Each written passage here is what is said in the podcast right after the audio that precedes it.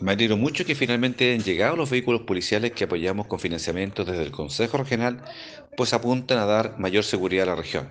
Se incorporan 22 nuevos carros policiales para diferentes comunas de una compra de 40. Los otros 18 llegan a fin de mes.